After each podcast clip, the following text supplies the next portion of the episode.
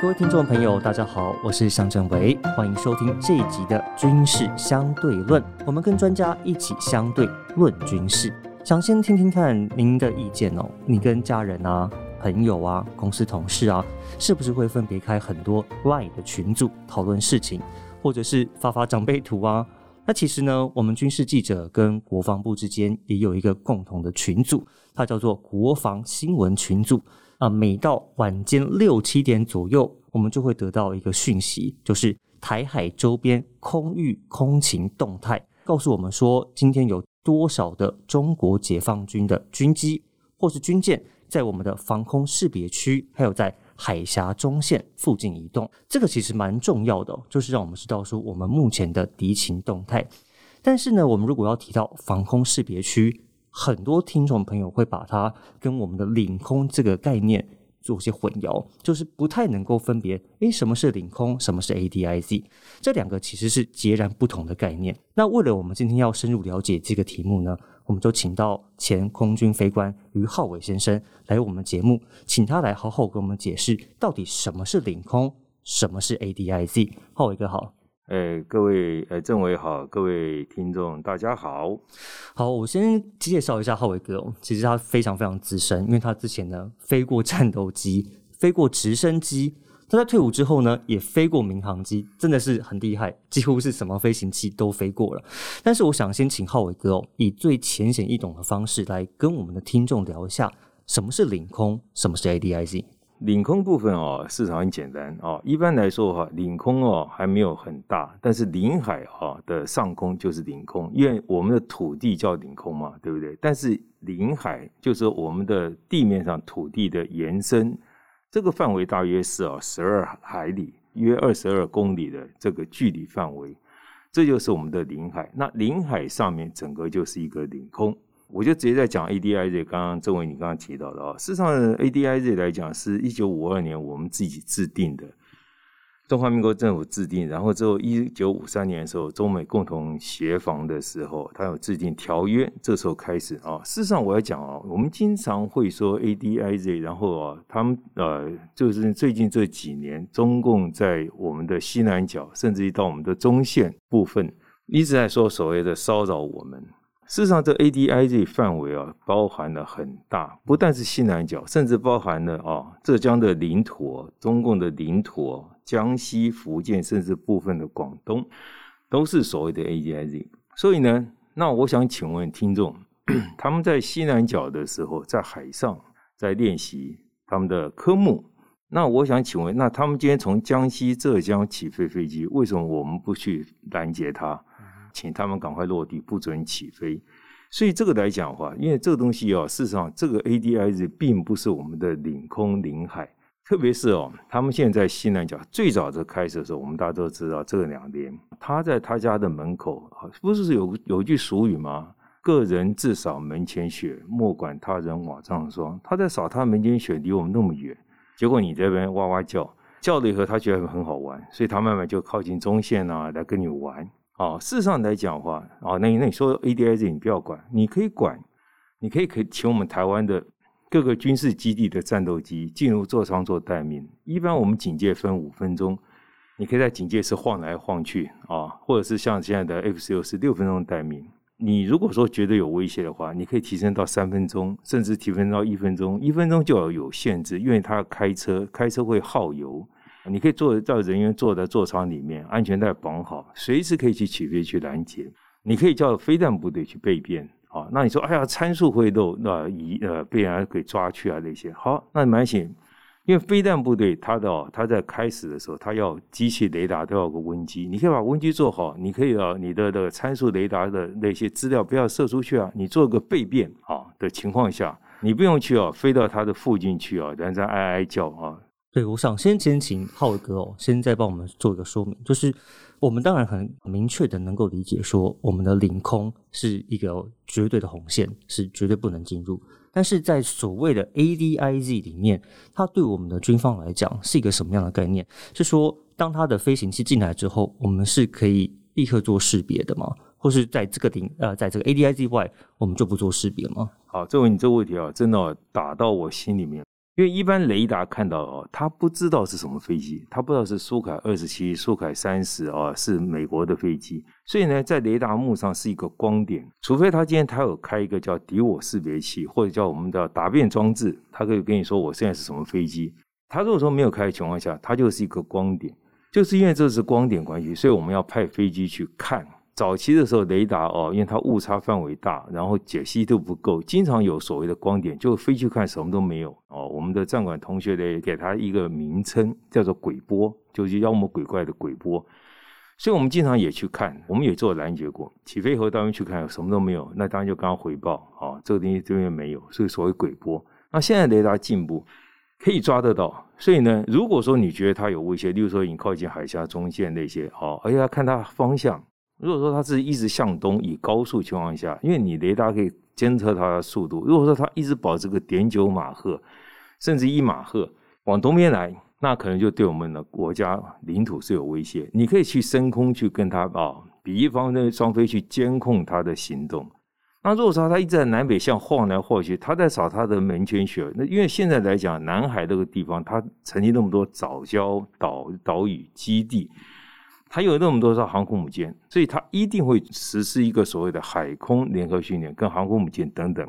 难道各位听众，我想请问一下，你是要航空母舰开到陆地上吗？开到江西的土地上再做海空联训吗？那就不叫海空了，陆空了，对不对？所以它势必会，我觉得他刚刚开始，我没有帮中共讲话，我觉得他做的很保守。他一直在西南角那边躲得咔咔角，躲在他家的门前，在那自己在那扫雪，默默扫雪。就是你自己对不对？为了一些可能，我个人认为啊，可能是所谓的政治目的，你就开始哀哀叫啊，对不对？他侵略我们。它就是在那边飞，就在那绕。你看它轨迹都那么一个 circle 或来回。对，但是我想了解是说，所以您的意思是，当他们在这边移动的时候，等于是在这个防空识别区里面，就给我们了一个比较充分的预警时间跟反应的时间，对吗？没错，但是你要看它距离。我刚刚讲啊，一般我们站管的啊人员，他都一个很专业，所以他会看它的走向、它的速度各方面。而且如果说它今天是在一个高空，例如说两三万英尺高度。就是正常来讲，三千啊、五千公尺啊，我们飞行员都算英尺。他在练习他的科目，然后又是飞这个方块航线这边飞啊，或是圆圈圈这边绕，跟个傻瓜这边绕。他表示他在训练呢。嗯哼。如果说他今天是对着北岛来，他箭头是一个直线向东，那我们就要有警戒。这个战管人员都会去看呢。所以我就想要问哦，所以像你之前在这个飞战斗机的时候，当你在发现他们在就是我们 ADI 级里面有在移动的时候。你们通常会有哪一些步骤？我就我刚刚讲的啊，看情形他会做警戒。但是我们那个年代来讲的话啊，中共的飞机是不能出海，我们都是一般会啊，在大陆沿海十五海里做侦巡。那老实讲，十五海里啊是骗人的，我们都压在大陆的国土上在飞行，那他们都不敢起来。但是，一般我们四架飞机做侦巡的时候，他会用八架、十二架，用不同的高度来监视我们。事实上，我们也可以用同样方式，但他也没有叫啊。我们能做侦巡这边走。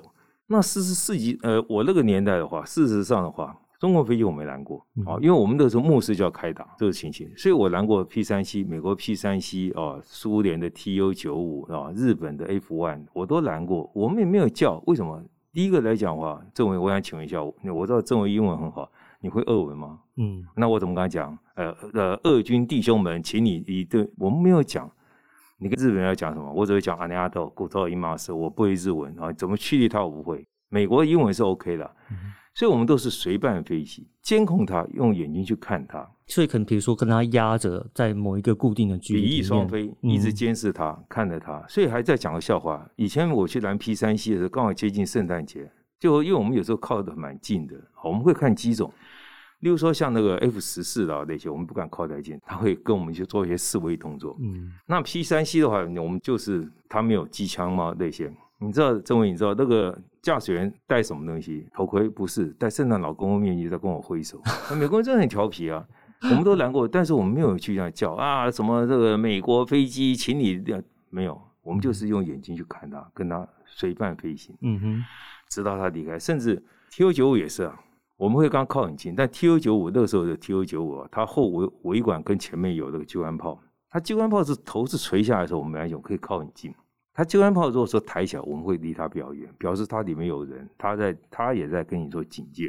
事实上，大家这么多国家来进入你 ADIZ，也不是我们有，日本也有，大家都有谨守一个分寸啊，就是说我们今天不去做挑衅，可能我因为任务需要，那我们以前也是 F 一零四经常冲到大陆里面去做做征兆任务啊，中共飞机就追啊，追到海岸线以后他就不追了，大家有个默契。嗯哼。但是我觉得你今天这样子哀哀叫之后，你把这个默契给打破了，打破了之后呢，哎，他觉得很好玩，所以他现在让你中线，你反正你不敢叫。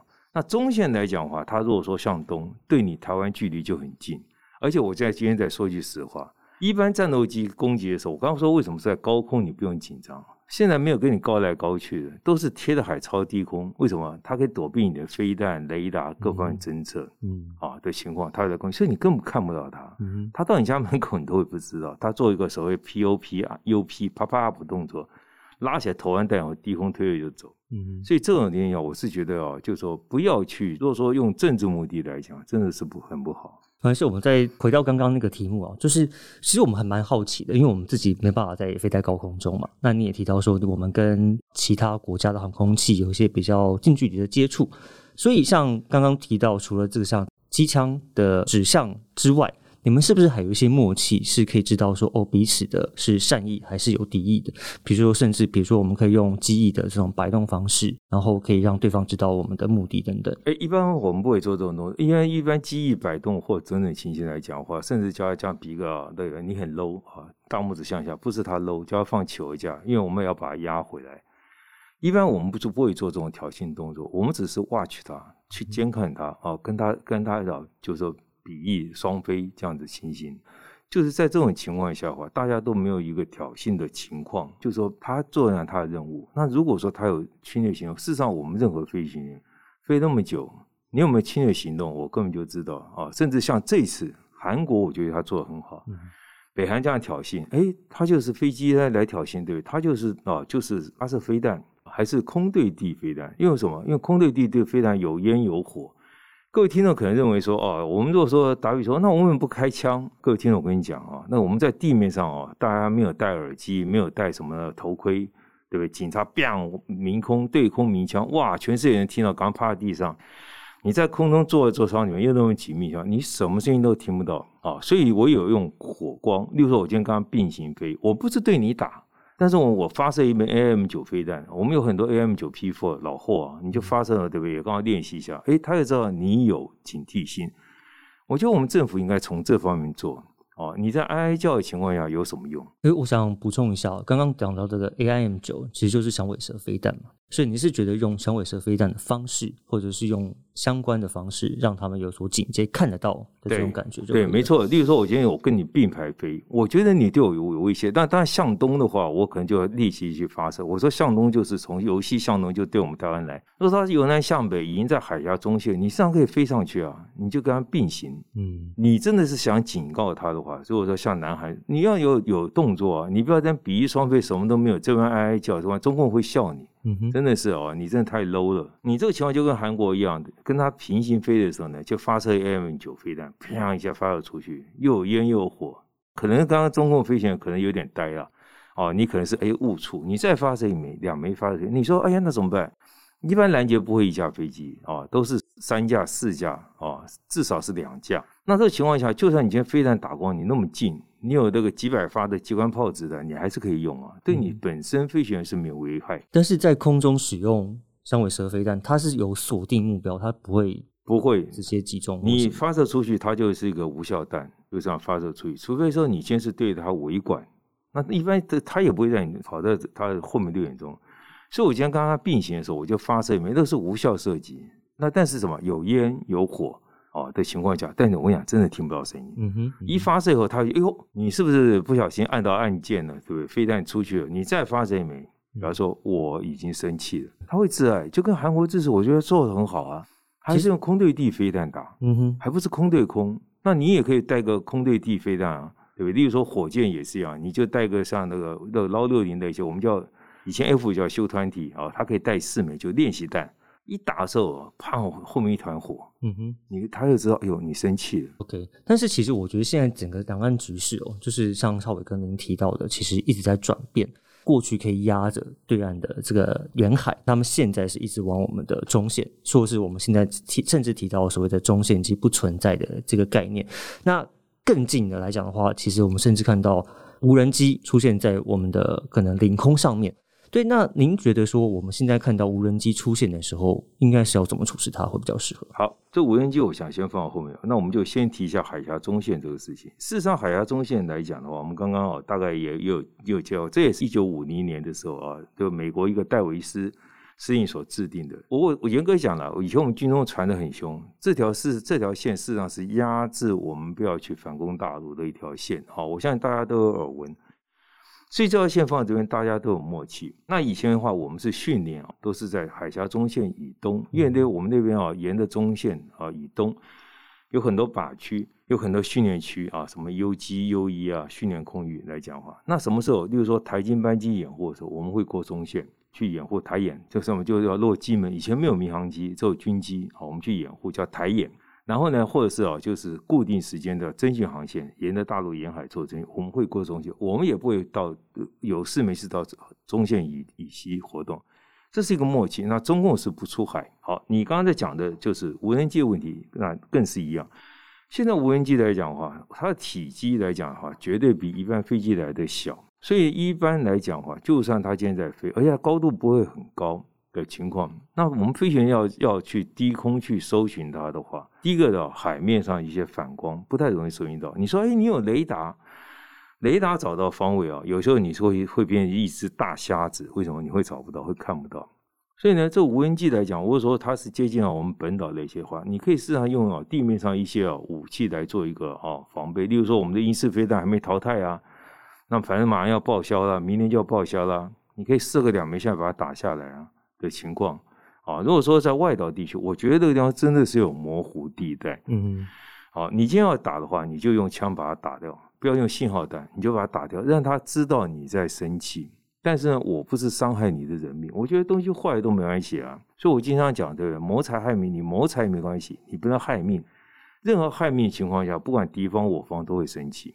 你把无人机打掉，你在这外岛这样，你不要再拿那个石头砸，那真笑死人啊，对不对？还有说什么乌克兰说什么一酸黄瓜可以砸下飞机啊，对不对？我这个我在这讲啊，他在金门上空，我们就赶快喝高粱酒，那个那个那个卫兵喝完空瓶子都来丢，把它砸下来，那个是笑话。你就用枪把它给击落，他就会警戒，哎，怎么飞机不见了？两架三架，他知道你生气，因为金门马祖它都是一个模糊地带，为什么呢？因为你是在他十二海里，是他的领海里面，就是他的领空，所以这个要很模糊。所以有些时候大家保持很模糊，那你一直去强调，例如说我讲的 ADIZ，他明明在他的他家门口做，你一直强调，那别人就会来，好，你强调，我就来触动你啊。就搞到这个，就大家很难看。OK，其实我印象蛮深刻的，因为在过去我们了解中，就是刚刚浩伟哥所讲的，其实，在共军的飞机啊、船舰啊，大概都只会在我们的防空识别区的西南角，就是所谓的卡卡角这个地方，以擦边球的方式移动。但是到近年来，我们就可以看到它越来越多的行为，包括远海长航啦，从西南角一路延伸到我们东部，然后甚至现在到中线附近，那。基层的空军飞官哦，他们一直跟我反映一件事情，就是我们过去其实都可以在防空识别区外移动，但是从近几年开始，我们就被限制在这个防空识别区里面。面他们有些反应是说，这个影响到我们的反应时间，还有一些我们反应的作为，就是因为我们被限制住了，就变成我们想要做的事情就变得比较少。所以，这我想要提到的是，才刚刚结束的二零二二台北安全对话。有一个来参与的前美国官回亚洲事务资深主任艾芬说：“就像您刚讲，他说海峡中线跟防空识别区是冷战遗绪，这是冷战时期的思维。那与其继续在关切这个部分，那不如让民众了解领海跟毗连区的位置，把防御的重点放在我们的领土主权上面。”浩伟哥，您的看法呢？对啊，那刚才这位你刚刚讲的。可能有一点观众听不懂。事实上，严格来讲的话，就是说海峡中线。那那一般来说，现在中共已经不承认了。那这位美国的这个专家，我想他的意思也这样。因为东部来讲的话，哦，如果说你是东南角那边啊，市场活动空域还是蛮多的地方啊。因为它本身来讲的话，东北面的话会有与那国岛啊，有事没事就被那个日本用那个很生硬的国语在讲。对象，所以应该是说海峡中线以东。那以前的话，我们在以东可以做一些训练，就是说我刚刚讲那些空域。那现在它已经否决中线，而且它活动都在中线。那你在过程中的话，你做很多科目可能就有问题。比如说，你今天你在啊那边哦，我们海峡中心以东有好几个靶区，你在射 AIM 九的话，它的飞机在飞，你敢射吗？你射靶打下来的话，那就是真的是哦，就麻烦了。这些情况下的话，会限制到你的训练的一些空域。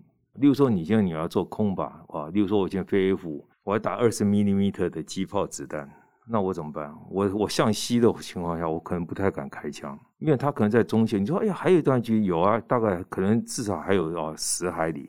那因为飞机有时候飞可能已经靠近中线，一般战管会提醒我们，然后因为你在做科目过程中，真的没那么多时间去顾虑，所以这样会提醒，万一他在海峡中线以西，虽然没有这条线，他在实实施科目。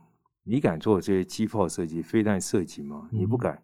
你甚至做拦截科目的时候，你可能一看，哎呦，对 t e d d y 后，我们叫 t e d d y 后看到的 target 了。哦，你去拦截，依然哇，什么五星，会不会有这种情形？有可能呢。哦，会造成你的训练上有些困扰。那本身台湾来讲，它可以训练的地方就很少，所以把你压缩掉。例如说，我刚刚讲东北面空域。有事没事，花莲我们的同学以前就对，就一直被日本人教啊，没办法训练。你现在有可能这个在什么？就我们的下面啊，就是台东那边那块训练。那但是如果飞机多，你训练架次多，你还是会有一些压力在，所以会造成我们一些训练上的，就说有点伸展不开，对，是伸不开的感觉。对，所以看起来哦，就是现在一直被所谓的这种，因为对方他们一直不断压上来、压上来、压上来，我们还有什么其他做法可以去改变这个状况吗？或者是有更强硬的态度可以去面对这个状况吗？我觉得就是我刚刚讲的，如果他今天来的话，你真的不要再去叫了啊！真的是你叫的话哦，这别人也讲一句会会咬人狗是不会叫的，你不要当着会的一直叫，但不咬人狗。你要做一些强制手段，但是不影响到他认为说他有危害到他生命。例如说，我刚讲，你可以比照南韩呐，南韩就振作很好，你就真的就是发这 AIM 九，不要对着它，跟它并并行飞，可能就是一个宽度大概十十英尺，大概三呃三五公尺的宽度，你就啪一枚 AIM 九飞出去，哎，他会知道你生气的。你这个情况下，比方说我我强硬，你不要一直在那。例如说，像那次飞弹从我们上面过去，什么卡门线啊？我会查一下，卡门线就高度一百公里以上叫做卡门线。问题是，卡门线上飞弹掉到我们台湾岛，打到人是不会死吗？还是会死啊？对，你不要说哦，卡门线飞弹就算，你不要这样子，你要该强硬。例如说，像日本、韩国又做很好啊，你飞弹过去，我我就发布航空防空警报啊，对不对？你可以把时间缩短，比方说我有在生气，你这样默默不讲话。那中国哪天打枚核弹下来的时候，你怎么办？嗯哼，对不对？那就是有你没有说真的没有说分卡门线，我相信周伟您同意吗？